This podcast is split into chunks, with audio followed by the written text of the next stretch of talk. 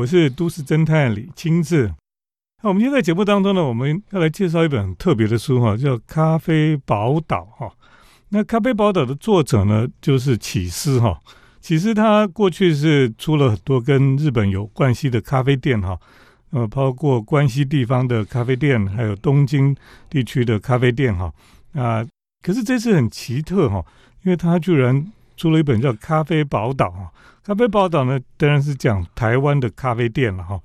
我们今天很特别邀请他来到我们的节目当中哈，啊，启司现在在现场哈，跟听众朋友打个招呼。嗨，大家好，我是启思。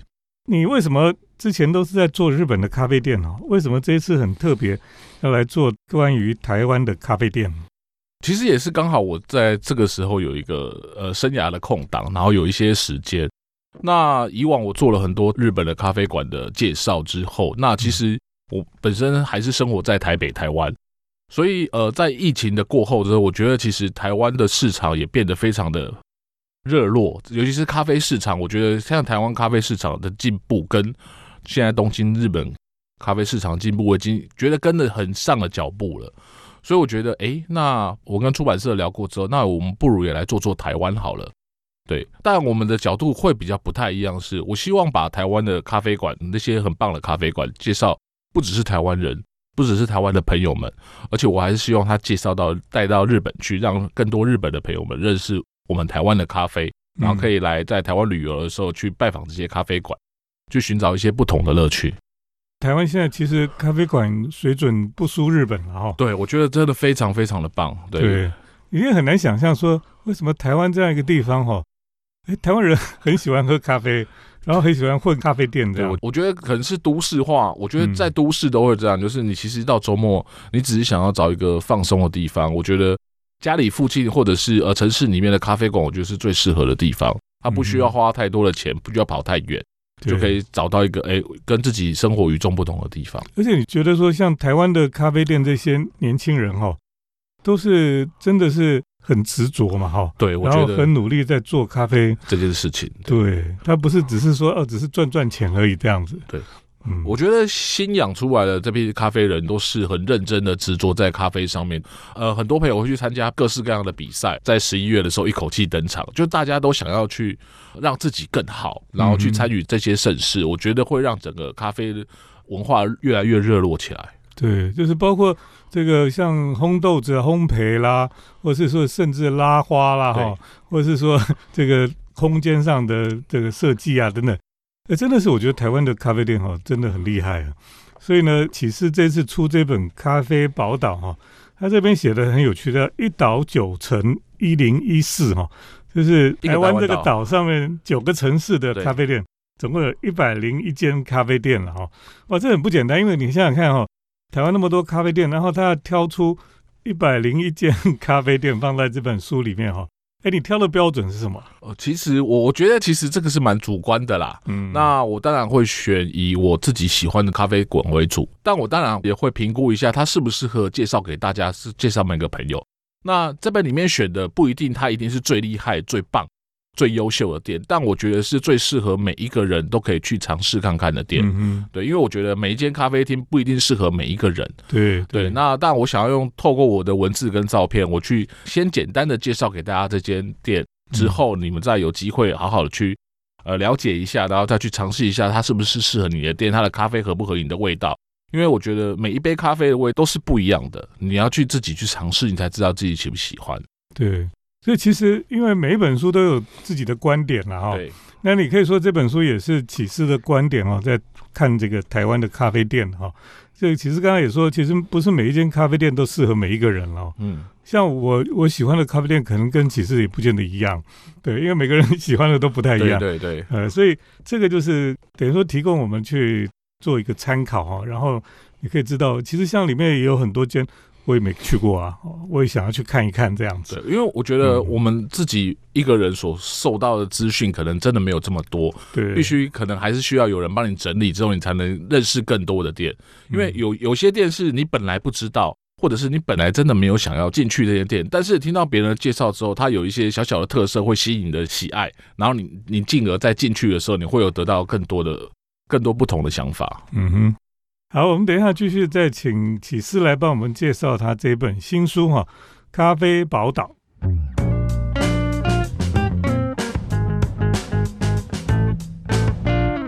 欢迎回到我们建筑新乐园节目，我是都市侦探李清志。那我们今天在节目当中特别邀请了《咖啡宝岛》这本新书哈，作者启思来到我们的节目当中。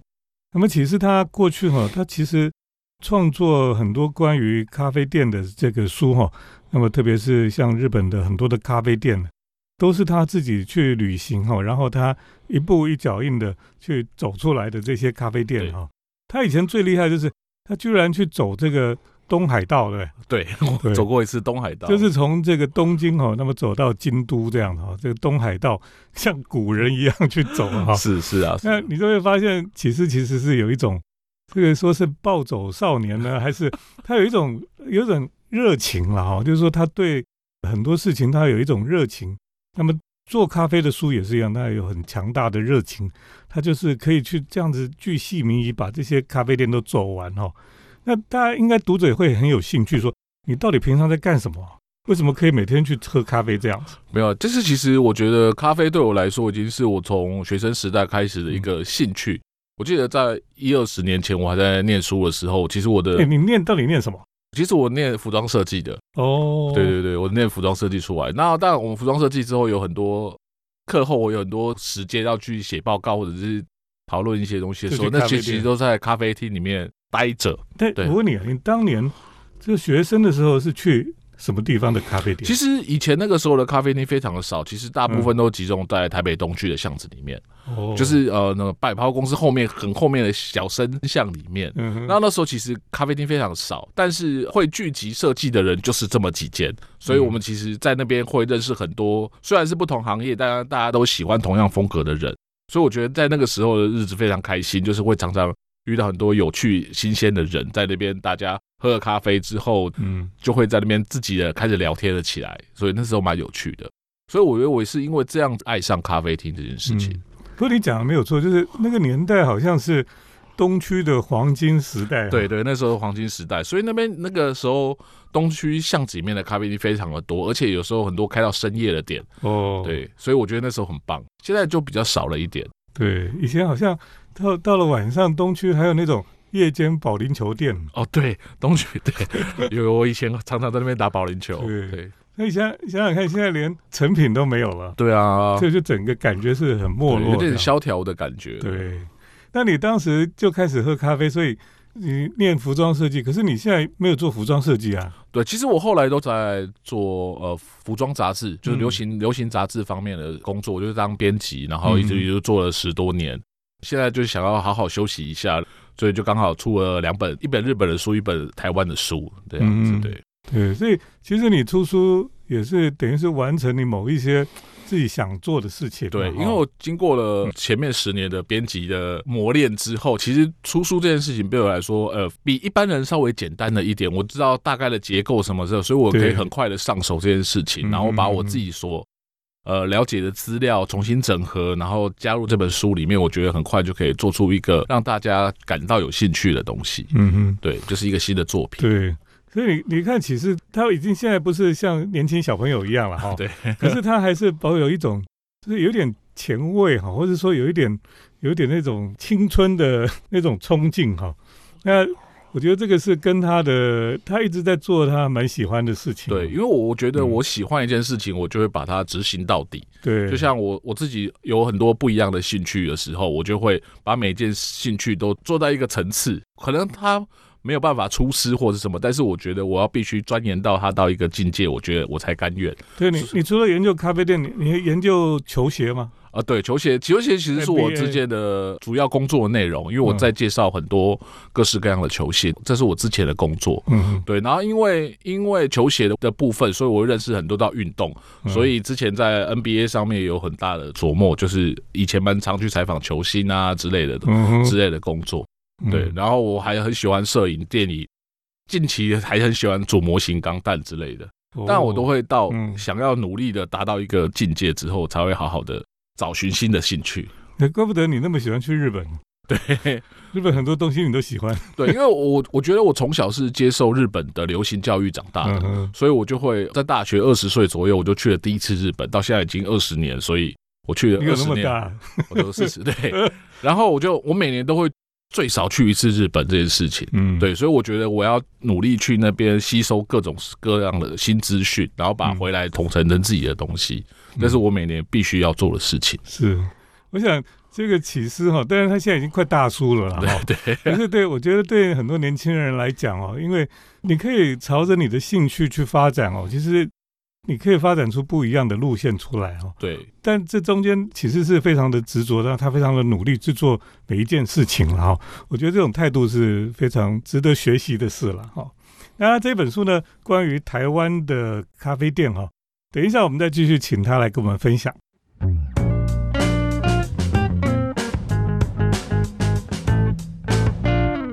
欢迎回到我们建筑新乐园节目，我是都市侦探李清志。我们今天在节目当中跟大家来介绍《咖啡宝岛》这本新书哈。那么作者启思来到我们的节目当中。那这本书呢，总共介绍了台湾哈一百零一家这个从北到南的咖啡店啊，呃，都是其实一个人哈，他这样到处去去走哈，然后一步一脚印走出这些地方来。那么这本书有个特色就是哦，它其实是中日对照，它就是希望说这本书也能够把台湾的咖啡店哈介绍去日本啊。那过去他介绍了很多日本的咖啡店给台湾的读者们哈，那么这一次呢，他也希望这个台湾的咖啡店，其实我们台湾那么多好的咖啡店哈，都可以慢慢都能够介绍给日本人来这个认识了，因为很多日本人来台湾，他们也会想要知道，哎，有什么咖啡店比较好这样子哈。那像你在这里面哈，其实这么多的咖啡店，我刚刚讲说，其实你都是常常去的吗？还是、其实大半都是我常常去的店，哦因为我其实每天就很喜欢跑咖啡厅，我每天可能会跑一到两间。嗯，对，那你每天都去不一样的就会有一些看我今天心今天的工作工作在哪一个部分，我就会嗯想要去那附近的店，我就会找附近的店去。对，嗯那你台北这么大，然后到处每天有不同的不同的事情要做，就会有去不同的地区，然后我就会找那个地区自己喜欢的店，或者是新的店，我也想去尝试看看。对，其实像我在台北也是好多店都很想去哈、那有时候就是因为呃交通的便利啦，对。哦，但我觉得有时候需要一个冲动啦，就是我今天想到去哪一间店，我就会嗯，好，那我一大早就要先去这间店喝个咖啡，然后再来做其他事情。可是有的店都下午才开啊，对，可是我觉得现在台湾的店越来越早开了，哦。很多店越来越早开。然后，因为其实我觉得台湾有一个越来越早关，对，因为台湾、我我台湾有一个习性，就是大家觉得晚上喝咖啡会睡不着觉，哦，所以其实咖啡厅晚上的生意就不叫不会这么好，所以大家都会尽量的往早一点开，然后早一点打烊。对，以前都开到晚上，现在都四五点就关哈、哦，对，现在大概都是五点六点左右就关了，以前都是很多到十点、十二点的店，现在都越来越少。反而晚上要去喝咖啡，就深夜咖啡店比较难找。现在真的少了很多。哎，你书里面有什么咖啡店开很晚的吗？呃有一间叫翌日的，在师大那边，哦。对，它就是开到了开到半夜。它开到一点，对哦，对，就是我很常去的店，所以它叫做翌日，对，就开到第二天。对对对对对。嗯哼，但是是我很喜欢的店，就是因为可以在里面舒服的待到很深夜的时候，对，然后他们的吧台很大很舒服，所以你在工作的时候其实也非常的舒服。嗯，因为台湾以前是有比较多这种深夜的咖啡店，对，现在东区真的以前非常现在，是越来越少，几乎快没有。台湾现在在在都市里面哈，大家晚上如果营业哈，邻居又会不高兴什么的。对我觉得这也是一点呐、而且我觉得是疫情过后，其实大家的生活形态都有点改变了。嗯，大家喜欢在家里的时间多了，所以嗯大家可能下班之后回家的时间长了。我觉得这也是改变蛮多的地方，因为我觉得像不只是台湾，我觉得我在日本也有遇到一样的状况。我觉得，呃，店大家越来越早回家了这件事情，嗯、真的，日本也是这样。我觉得有一点就是我遇到的时候跟疫情有关，吗？我觉得也是疫情哦，因为那个时候嗯疫情很多的，他们很多居酒屋都不能营业嘛，嗯，所以他们在便利商店什么就就提供了开始很多呃配酒下酒菜啊什么的。那其实这些东西、慢慢大家会习惯，会习惯这件事情，有时候就回不去了。所以大家嗯回家的时间变长了。我在台北好像去咖啡店，但有时候是会很想去某一家，就会想尽办法去哈。可是有时候就是常常就是因为，因为我常常都是开车去啊，停车问题是一个很大问题。一个问题，对。你知道台北市去喝个咖啡，停车费都比咖啡钱还贵。对对，因为你一个小时可能就五六十块，两个小时坐一下就是比咖啡钱还贵了。没有，东区现在都是七八十以上，对。所以在台北喝咖啡比较辛苦。对，真的真的是这样。对。可是你去中南部，你觉得这中南部的咖啡店跟台北的咖啡店差别在哪里？我我自己是非常喜欢台中的咖啡馆，台中哦，对，台中非常的棒，因为觉得他们都市设计的问题，所以他们的店都非常的大，非常的气派感，嗯，对，所以我非常非常的喜欢，因为他们，而且他们的透天的房子多，或者是独立的房子也比较多，所以他们利用整个独立的房子去改成咖啡馆的特色，我觉得也会更多一点，嗯嗯，对，然后再来嘉义也是，嘉义也是一样的状况。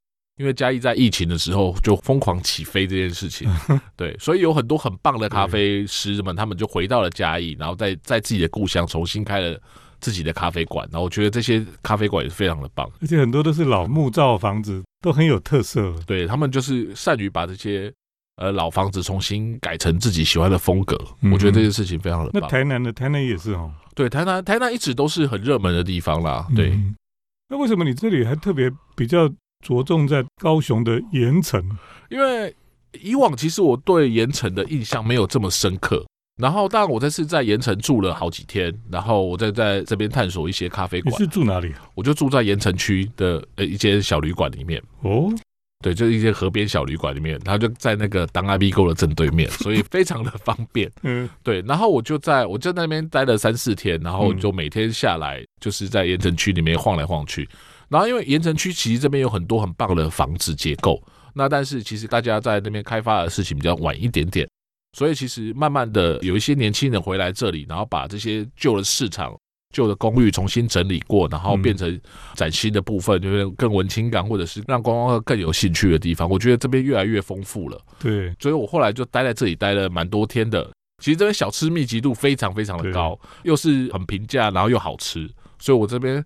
在这座高雄的时候，我还特别做了盐城的一个小吃特辑，因为这些地方都是走路就可以到，就是你真的是走了一个小时就可以把这边全部一起吃完了，我觉得非常的棒。哦，你看这还有介绍荆棘豆花，对，就豆花上面还有荆棘，对他们加了荆棘在里面，我觉得蛮有趣，就是让那个层次更有味道。是，所以这本书真的很丰富哦，就是说你你自己带着这本书哦，在台湾旅行哦，你就会找到。很不错的咖啡店哈，然后甚至有时候还有介绍一些小吃在这个地方哈，我觉得这真的是很不错。就是说，我们常常哈，就是常常都只是知道国外哈，那么台湾的好的地方、好的咖啡店，其实我们真正介绍的不多哈。对，这也是我自己想到的一个问题，因为像 Booters 今年也是做了一个台湾特辑，嗯，但是我翻了之后，我觉得，哎，他们其实介绍的都是很。大众观光式的东西，反而是像这样子呃特别特殊咖啡厅、小店或者是书局这种比较文艺一点的讯息稍微少了一点点。那我们就想说，那既然他没有介绍到这些东西，那我们自己来出好了。嗯，所以我才会有这本书的诞生。是，所以其实你觉得在台湾哈，像这些年轻人开这些店。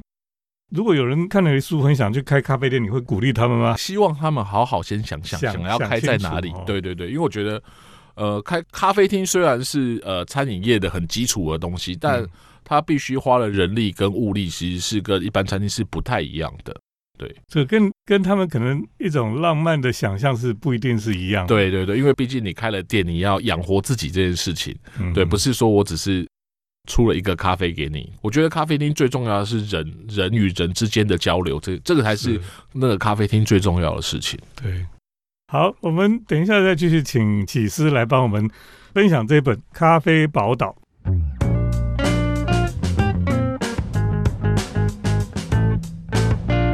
我是都市侦探李清志。那我们今天在节目当中呢，特别来介绍启思他所写的这本新书哈，叫《咖啡宝岛》。那么在这本书里面呢，他这个搜罗了全台湾哈一百零一家的咖啡店哈，而且呢这本书是中日文对照哈，也就是说呢这本书是可以给日本人读哈，让日本观光客啊，他们对台湾的咖啡店更了解，然后可以去按图索骥哈，可以去这些咖啡店走一走。因为日本人其实对台湾的咖啡店应该也是很有兴趣吧？对，蛮多，现在越来越多有兴趣。对，所以这本书等于说是替我们做国民外交了哈。我希望是能够如此。对对，因为以前其实都是做日本的咖啡，都介绍日本的咖啡店哈。现在把台湾的咖啡店也介绍到日本哈，我觉得这是一个很棒的事情了哈。这就是台日交流哈。对，我觉得这是很棒的交流。那我想你认识这么多咖啡店哈。真正成功的咖啡店，好像都是那个主人非常的执着，然后都会顾在那个店里面。对，我觉得大部分都是。我觉得开一间咖啡厅，就是对于你自己的事业要有执着的想法。对，然后对于你的自己所萃取出来的每一杯咖啡，都有自己的风味、有自己的执着、自己的意念在里面。我觉得这是才会成功的。对，我们常常看到有一些咖啡店哦，然后就请几个工读生，然后他们那个服务态度也不行。然后就这样子，虽然可能扎了很多钱做装潢什么，可是你确实觉得这个咖啡店很烂的。我觉得咖啡厅第一个最重要的就是人与人之间的交流，这是我觉得这是我去买咖啡的第一个想法。虽然我们不认识，但是我拿到第一杯咖啡，我所有的我们在之间的交谈举止，我觉得都是非常重要的。这也是我会观察每一间店的最重要的部分。可是有一些咖啡店老板也是脸很臭。但我觉得那种，对对，但但我觉得我我我可以理解他的态度可是你可以感受到他的，我可以感感受他对于每一件事情的执着。对对对。那我觉得那个脸臭，我觉得不是不是重点。对，嗯嗯嗯。或者是他生的生来脸就是 就是没有表情的，这个都我都蛮可以接受的。嗯。所以其实我们常常讲说，这个咖啡店的主人就很像这个咖啡店的灵魂一样了。对。很多这个咖啡店的老板哦，他就是每天在那边就是看着他的店哈。然后他每一个小细节他都很认真哈，对你真的是可以感受得到了哈。有一些老板他可能就是这个花了钱，然后请一些员工来，那自己平常都都不晓得在做什么哈，所以那个店常常就会走中。对，我觉得这样就会丧失了灵魂。我觉得这就就就会很不应该。就算你真的要找员工，你也要找到符合你自己风格的员工。这也是现在大家欠缺的，因为其实大家都很缺。现在其实真的很缺咖啡师，嗯，但要缺到适合的咖啡师，我觉得真的是蛮难找的。哎，可是我觉得服务生的训练哈，就是说员工的训练好像都不太行哎。我觉得这就是要慢慢养成，因为真的好的好的员工真的是太少了，他们就已经固定在某一些的店里面哦。对，因为你你每次去日本，就觉得哦，日本的服务真的还是比较好。对啊，对。而且甚至连日本的连锁咖啡店来台湾以后，那服务都变差了。为什么会这样？哎，这个我就倒没有，我预购几个其实都还算可以啦。是吗？对对对对对。哦，好，可能要可能要选择一下，对，看一下苗苗头不对，赶快换人。对，我想哦，这个咖啡店哈，很多有趣的事情谈也谈不完哈。那么今天这个咖啡达人启思哈，他带着这一本新书《咖啡宝岛》来我们节目当中哈。这一本书非常的精彩了哈。那听众朋友如果想要多去几间有趣的咖啡店或是非常精彩的咖啡店哈，都可以来看这一本书了哈。今天很谢谢启思来到我们节目当中，谢谢老师，也谢谢听众朋友的收听。我们接下来呢是都市侦探的咖啡馆漫步单元。都市侦探的咖啡馆散步，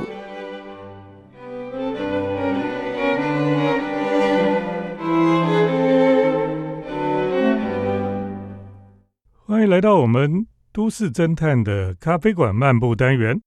那么今天呢，再继续跟听众朋友来介绍关于台中的咖啡店哈。如果你到台中哈，想要去一个呃历史的古迹里面喝咖啡哈。当然，很多老房子咖啡店有，但是我们今天要来介绍一个咖啡店呢，是台中非常辉煌的一个历史古迹了。那么这个历史古迹呢，非常的漂亮哈，而且是古典的这种建筑了哈，西洋古典的建筑。这个建筑呢，就是建于一九一一年哈，所以现在已经超过百年的历史古迹哈，在日本时代呢。它是台中的市役所，所谓的市役所就是市政厅了哈。那日文是写成市役所，役就是那个服兵役的役哈。市役所，那这个市役所呢，它其实是一个基地上呢，是一个比较狭长的，那么靠马路转角的一个空间。所以呢，它的建筑呢也是比较狭长的。可是呢，它的入口哈，因为它是在一个转角的地方，所以它就是呈四十五度角，在这个转角上面一个入口。这入口非常的宏伟漂亮，它柱子哈，这个上去呢，上面的这个山墙哈，整个就是比例非常的漂亮。那么这座建筑呢，它的对面呢，就是以前日本时代的州厅了哈，台中州的州厅，所以它的建筑更大。可是那个建筑呢，最近还在整修中了哈。以前呢，就是当做台中市政府来使用。那么台中市政府已经搬到新的。现代建筑里面去了，所以这个旧的台中市政厅哈，就是以前的州厅了哈，呃，现在就整修，已经快修完了。那最近你如果经过那个地方，可以看得到哈，就已经快修完的这个样子。那么，呃，原来的这个市役所就是早年的市政厅哈，现在呢也是重新整修之后呢，那么一楼就开咖啡店，二楼呢是一家高级餐厅。一楼的咖啡店叫有意思哈，那个有意思中间那个意哈，就是市役所的意了哈，是因为他以前是市役所，他就故意写有意思这样子哈。那么呃，你从大门进去哈，非常华丽。一楼哈，你就可以从旁边过去，就是右手边进去呢，就是咖啡店。它因为它右手边进去就是一个非常狭长的空间。那窗户呢？那个拱窗呢？就一排拱窗哈，其实非常漂亮。那我在那边喝咖啡哈，你就可以享受哈这个一百年的历史建筑啊，我觉得是非常难得的。你现在看哈，如果你可以在一个一百年的建筑里面喝咖啡哈，这是多么荣幸啊，或者说多么的觉得非常的光荣哈。那么甚至呢，你会觉得说，在这种空间里喝咖啡哈，不管咖啡好不好喝哈。都是非常值回票价。那么，在这栋建筑物的二楼呢，他们现在开了一个高级餐厅哈。这个餐厅的名字叫做“说故事的人”啊哈。这个叫 Narrator 哈，这个餐厅。那么，那当然这个餐厅就比较昂贵一点，而且呢，它是要预约制的哈。所以呢，上次我去的时候呢，这个人是有点稀少了哈，几乎没什么客人在那个地方。呃，他就是走这个精致的料理这样子哈，所以你如果要感受一下那种非常这个贵族式的享受呢，就可以来这里试试看。而且呢，从一楼哈，你要走到二楼上去的时候呢，那个楼梯哈还是原来的木头楼梯。哎，那个木头楼梯你走的时候还真的会嘎嘎作响，又让我想到小时候住那个比较老的房子哈。那个木头的地板哈，走起来都会嘎嘎嘎的声音哈，呃，这个非常有趣。那很多人他可能会觉得，哎呦，这个楼梯会不会撑不住，等一下垮掉哈？我想不会哈，它已经撑了一百多年了哈，应该也是还是会继续撑下去了哈。那么这个地方的二楼哈的餐厅哈，因为它是古迹了，所以呢，这个古迹的餐厅呢，它有一个规定，就是说。你那个在古迹里面不能用明火啊，不能在那边烧菜用明火，怕把古迹烧掉。所以呢，这栋建筑后面它有延伸出去有一个玻璃屋，而厨房呢就在玻璃屋那边，所以它跟这个古迹是是拉开来的，是错开来的。所以他煮饭就是在那个地方来煮。所以听众朋友，如果你想要在古迹里面来吃饭或者喝咖啡哈，那么可以到旧的这个台中市一所哈。去看一看这个超过百年的非常伟大的建筑哈，在那边可以喝咖啡，可以吃饭。那么在二楼吃饭还可以从窗口看到对面的台中的州厅哈，它现在已经快整个都快修好了，也是非常的漂亮。好，那台中人去应该很方便，这个外地人也可以去。现在好像知道的人还不是太多，所以呢，大家可以找时间过去，还蛮清幽的。就跟大家介绍到这里，谢谢听众朋友的收听，我们下礼拜再见。城市的幸福角落，来杯手冲单品，享受迷人的香醇世界。